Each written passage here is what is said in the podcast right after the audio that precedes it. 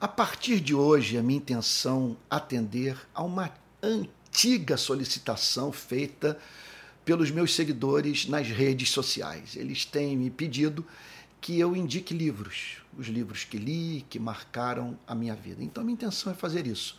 Como eu nunca leio sem ter uma canetinha nas mãos, sempre grifando as passagens mais importantes desses livros que me chegaram às mãos, então, o que eu farei é compartilhar com aqueles que acompanharão essa série é, esses trechos que mexeram com o meu coração, é, que mudaram a minha forma de pensar e que eu espero produzam é, o mesmo impacto na sua vida. E eu quero começar é por esse livro aqui, olha só. Não estou seguindo uma ordem de importância, que simplesmente é o livro que eu acabei de ler. Assim foi Auschwitz, é do Primo Levi e do Leonardo de Benedetti. Então, eu, como eu estou muito impressionado com o que está em curso lá na faixa de Gaza, eu comecei a estudar bastante sobre genocídio, massacre, extermínio, e aí pensei em ler, em, em, na verdade, tapar esse buraco da minha formação intelectual, porque até então eu não havia lido nenhuma obra do primo Levi. E, e esse livro aqui é resultado dos relatórios que o, o Primo Levi e o Leonardo de Benedetti entregaram ao governo da União Soviética, porque Auschwitz, para onde eles foram lançados, vale a pena dizer que é, é, eles faziam parte de um grupo de resistência ao fascismo na Itália. E aí foram parar no norte do país, ali presos e entregues aos nazistas que os levaram no início de 1944 para o campo de concentração é, polonês de Auschwitz. E ali eles ficaram até o início de 1945. Quando as tropas da União Soviética chegam ali para é, libertar aqueles prisioneiros, fazem essa solicitação ao, ao, ao Leonardo de Benedetti e ao Primo Levi, que eles apresentassem um relatório sobre as condições de higiene, médicas e, e sanitárias de Auschwitz. Então foi o que eles fizeram. O que esse livro, portanto, ele apresenta é, esses relatórios e artigos que foram escritos até 1986. Então, nas mais diferentes fases, especialmente é, da vida do primo Levi. Então, nesse livro, é, o, o primo Levi fala sobre a chegada dos detentos a Auschwitz, todo o tormento que eles ali viveram, parte foi diretamente os mais fracos, os, os, os, os idosos e, e, e mulheres, é, não todas, mas muitas, pessoas então portadoras de alguma doença eram ao chegar em Auschwitz, foram imediatamente é, encaminhados para Birkenau, onde ali havia um, um, um, uma câmara de gás e que, é, portanto, é, matou número incontável é, de pessoas. Então, eles descrevem ali as condições de higiene, de alimentação, o tratamento que os soldados é, davam aos presos, é, o tratamento também que era dado ao, ao, aos doentes. Muitos, então, eram selecionados assim. Chegava, chegava aquele pessoal todos nus ali diante dessa pessoa que decidia quem seria, quem receberia tratamento e, e quem não viveria mais, sabe? Aquele sujeito tão muito rapidamente e quem se envolveu muito com esse trabalho foi o, o terrível carrasco na, é, é, nazista, o, o, o, oh meu Deus, o Mengele. E o Mengele conta, então, o primo Levi conta que ele pegava assim um chicote, sabe? E ele só apontava, ó, esses aqui não, esses aqui sim e aqueles, portanto, que ele selecionava é, para as câmaras de gás, para ali eles iam, sem a mínima esperança de saírem vivos ou de receberem, na sua enfermidade, qualquer espécie de tratamento humano. Há uma passagem que mexeu muito comigo na página 51 que fala sobre esse processo de desumanização do detento. Isso aí é algo que é encontrado em todo genocídio todo massacre. Porque é uma forma até mesmo do perpetrador de violação de direito de se proteger dos crimes que ele está praticando, uma vez que sua consciência se levanta E ela é adormecida quando ele chega à conclusão que está simplesmente matando quem não é digno de viver. E aí, portanto, todo esse trabalho que faz com que o ser humano é, venha se encontrar abaixo do nível da, da sua humanidade, da humanidade é, do homem, vamos assim dizer. Então ele diz assim: olha só que coisa impressionante. As condições do ponto de vista psíquico e moral eram igualmente terríveis, pois as ordens dos comandantes se destinavam a anular antes do homem sua própria personalidade, começando pelo nome que, como se sabe, era substituído por um número tatuado no antebraço esquerdo. Nenhum valor psíquico ou cultural era levado em conta. Todos passávamos indistintamente a fazer parte de uma massa amorfa, mantida em ordem pelo medo e pelos castigos físicos. Meu Deus do céu, que coisa impressionante. É, você lê uma passagem como essa, você fica a pensar, meu Deus, como que há pessoas que ainda, que ainda acreditam que o homem é bom por natureza e que só o meio o corrompe. Nós estamos falando por crimes praticados por uma sociedade que havia alcançado um alto nível de desenvolvimento intelectual. Então, educação não é panaceia. E, pelo contrário, um povo altamente preparado intelectualmente, num contexto de discurso de ódio, de, de, de demonização de alguma etnia, de algum coletivo que represente uma ameaça, uma suposta ameaça para o bem-estar da sociedade, veja só, pode usar desse mesmo conhecimento para praticar de uma forma mais extensa e eficaz o mal. É impressionante isso. A sociedade alemã nos ensina, portanto, sobre esse risco que representa sociedades que alcançaram alto nível de desenvolvimento intelectual que não acompanhou o seu desenvolvimento moral. É, ele também descreve no, nas páginas 51 e 52 o desespero daqueles que, em razão do tormento que experimentavam no campo de concentração deliberadamente procuravam a morte. Olha o que, que ele diz. É, Entende-se facilmente como muitos sucumbiram poucos dias depois de sua chegada.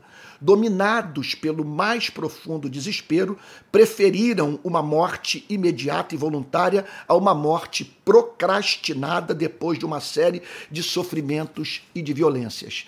E por isso se aproximavam deliberadamente dos arames farpados pelos quais passava eletricidade para morrer eletrocutados. Eu me lembro que uma vez, pregando o evangelho para um, um, um bandido do Rio de Janeiro, um líder, mas muito conhecido, de uma facção criminosa, eu sugeri que ele se entregasse, que eu fosse, eu iria com ele para a delegacia e arrumaria até um, um, um advogado para ele, a fim de que ele ali preso, portanto, pudesse vamos assim dizer, zerar sua relação com o Estado, cumprir sua pena e ser é, reintegrado na vida em sociedade. O que ele virou-se para mim e disse o seguinte: se eu for para lá, com os crimes que eles imputaram a mim, para além dos que eu já pratiquei, com o meu histórico de vida, eu vou morrer lentamente.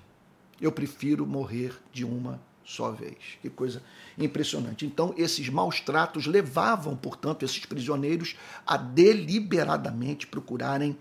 É, a, a, procurarem a morte. Chama também atenção é, essa passagem aqui da página 98.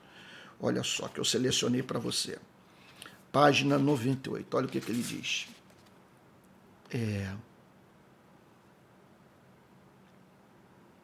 olha só. Ah, ele diz assim: nos campos de, de, de Sobibor, Treblinka, Majdanek, vivia-se de uma a duas semanas.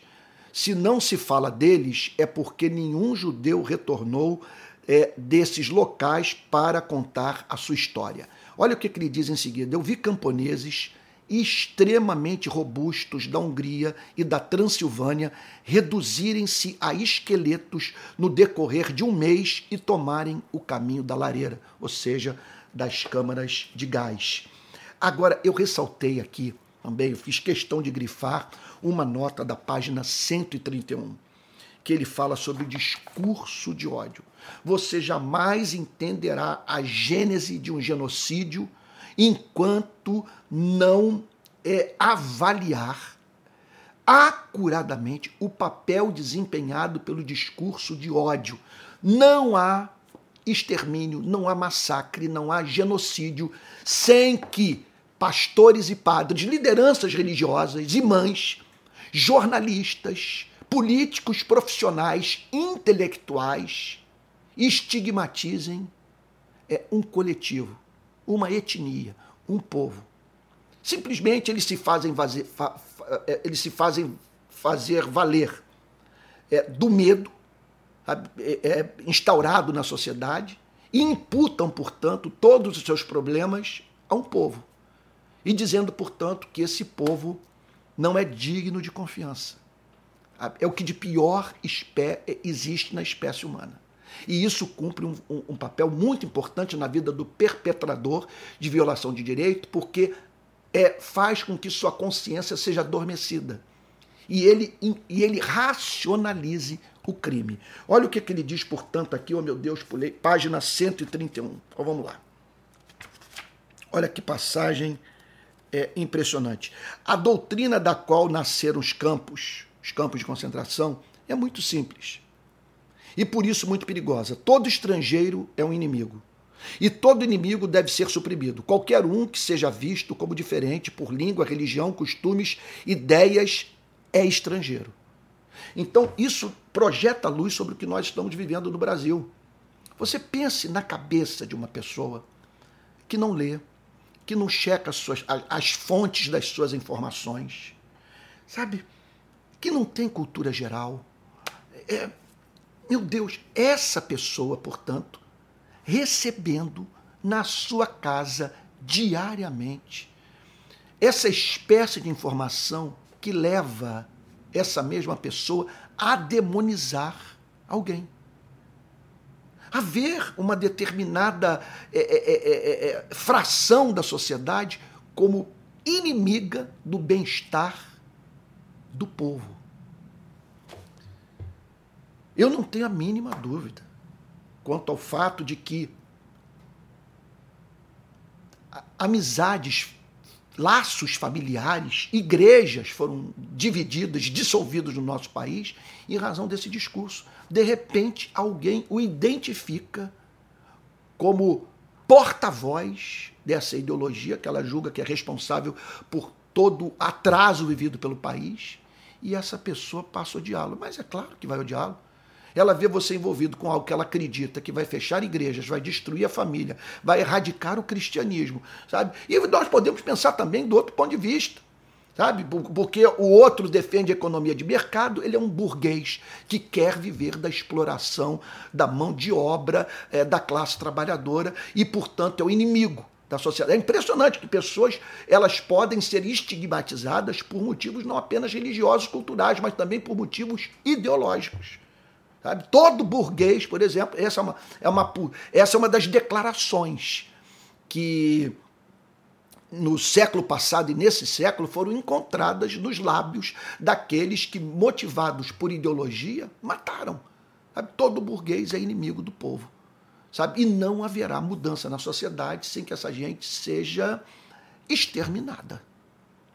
Sim, é, é, é, a, é a tal da revolução que vai, portanto, fazer com que uma, uma, uma, uma parte da sociedade explorada, por algum motivo considerada santa, sagrada, imaculada, sabe, emerja e assuma o controle de tudo. É, um, é o que é um verdadeiro devaneio.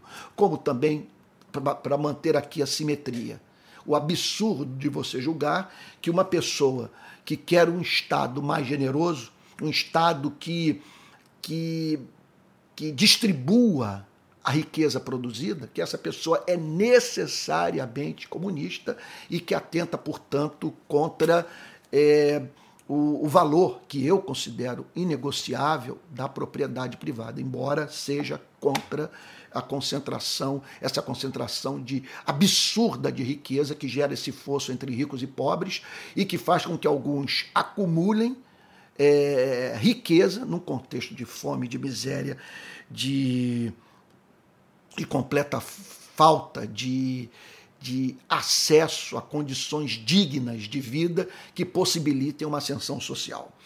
Ah, então, ah, já falei aqui sobre discurso de ódio, agora uma passagem que me marcou profundamente, me humilhou. O desejo foi cair de joelhos quando eu a li. Ela se encontra na página 133. É, o primo Levi fala de uma mudança de comportamento que ele observou em muitas pessoas que foram presas pelos nazistas. Olha o que, que ele diz. Eu vou ler com calma.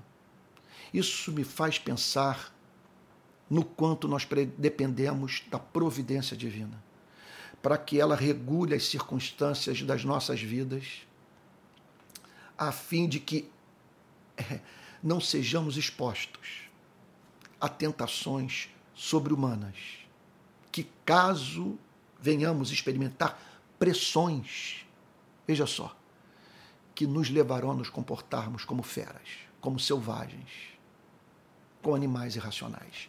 Olha que, que o primo de Levi resiste. O trabalho é extenuante. Trabalha-se no frio, debaixo de chuva e de neve, no gelo e no barro. À base de socos, pontapés e chicotadas, não há dia de descanso. Não há esperança de uma trégua. Quem adoece vai para a enfermaria, mas ela é a antecâmara da morte e todos sabem disso. Mesmo aí a parte que me deixou muito perturbado, mesmo a fraternidade e a solidariedade, última força e esperança dos oprimidos, desaparecem nos campos de concentração. É uma luta de todos contra todos o primeiro inimigo é seu vizinho, que cobiça seu pão e seus sapatos, cuja mera presença lhe rouba um palmo da, da sua cama. É um estrangeiro que compartilha seus sofrimentos, mas está distante. O que você lê nos olhos dele não é amor, e sim inveja. Se sofre mais, perdão, o que você vê nos olhos dele não é amor, e sim não é amor, e sim inveja. Se, e se inveja, perdão, se sofre mais. Ou medo, se sofre menos do que você. A lei do campo de concentração o transformou num lobo.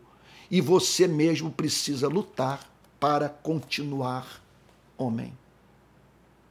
Por isso que nós dependemos da graça de Cristo para viver. Nós não temos ideia de como nos comportaríamos se nossas vidas fossem submetidas a determinadas circunstâncias adversas. Por isso, oração. Não nos deixe cair em tentação, mas livra-nos do mal. E por fim, eu gostaria de destacar é o porquê de dar testemunho sobre esse passado de trevas por que não deixar a memória se perder? Olha o que, que ele diz aqui na página 136, o primo Levi. Olha só, isso aqui é muito importante. É, é, esses sistemas podem ser considerados, sem forçar o termo, fascistas.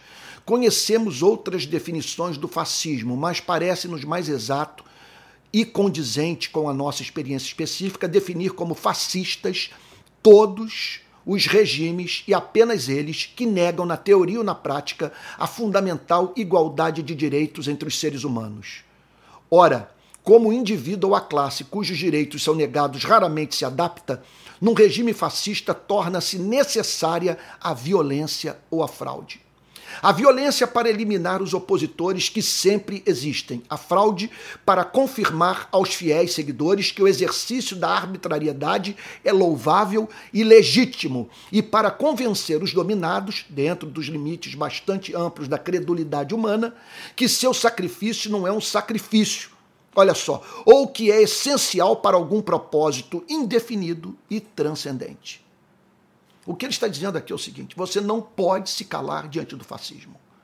Que, que, que, que, que esse é um mal sempre presente, é um espectro que ronda toda a sociedade. E que por isso essa memória não pode ser apagada jamais. No caso da Europa, a gente pode pensar na experiência vivida é, é, é, é nos campos de concentração.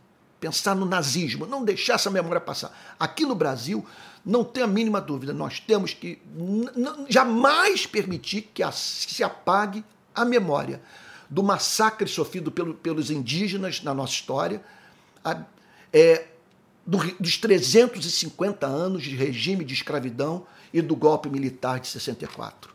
Sabe? Tudo aquilo que deságua é, nessa espécie de sociedade em que uns têm mais direitos do que outros, quer dizer, todos são iguais, mas uns são mais iguais do que outros. Veja só, isso aí tem que ser frontalmente combatido. E só é frontalmente combatido quando nós não permitimos que essa memória seja apagada.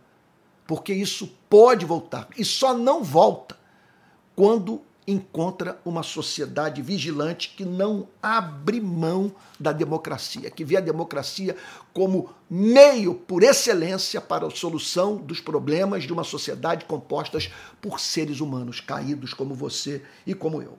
Vale a pena também mencionar aqui outro registro da página 143, no qual o Primo Levi fala sobre a importância de você dar o testemunho da barbárie. Ele diz assim: olha só levar ao mundo a consciência do horror de uma, de uma ideologia que negava a igualdade e a paridade de direitos entre os homens, de um método que desprezava as exigências, as exigências primordiais da civilização cristã, aniquilando a dignidade do homem e ameaçando estender a escravidão do campo de extermínio por todo o mundo. E, por fim, um outro registro que eu julguei importante, da página 153 que fala sobre o, a importância de você falar, de não se calar. Olha só. Marcou-me, mas não me tirou o desejo de viver, pelo contrário, aumentou porque conferiu uma finalidade à minha vida. Ele está falando sobre o campo de concentração. A de dar testemunho, para que nada semelhante volte a acontecer. É para isso que escrevo os meus livros. Então, é, há muito mais riqueza nesse livro. E eu sugiro que você o leia. Sabe? Vai ajudá-lo a conhecer um, um, período dramático da história recente da humanidade, 2025, então fará 80 anos do fim da Segunda Guerra Mundial, e que nos ajuda a nos mantermos vigilantes quanto às atrocidades que ocorrem no nosso país. Não podemos nos esquecer do fato que, nesse momento, um massacre está em curso na faixa de Gaza com as imagens é, é, correndo o planeta. E nem por isso movendo a humanidade a se insurgir contra é, tamanha hediondez. É isso. Olha só, quero dizer que todo o material que eu produzo nas redes sociais é oferecido gratuitamente. E com a decisão que eu tomei de, de é, sair da igreja presbiteriana, eu, a minha ideia agora é me dedicar e viver da produção desse material nas redes sociais. Caso você queira contribuir com esse ministério, aqui vai o pix palavraplena@gmail.com. Com isso você a, ajudará a manter o ministério que eu espero que é, ajude a enriquecer a vida das pessoas, tá bom? Um forte abraço. Deus o abençoe e guarde.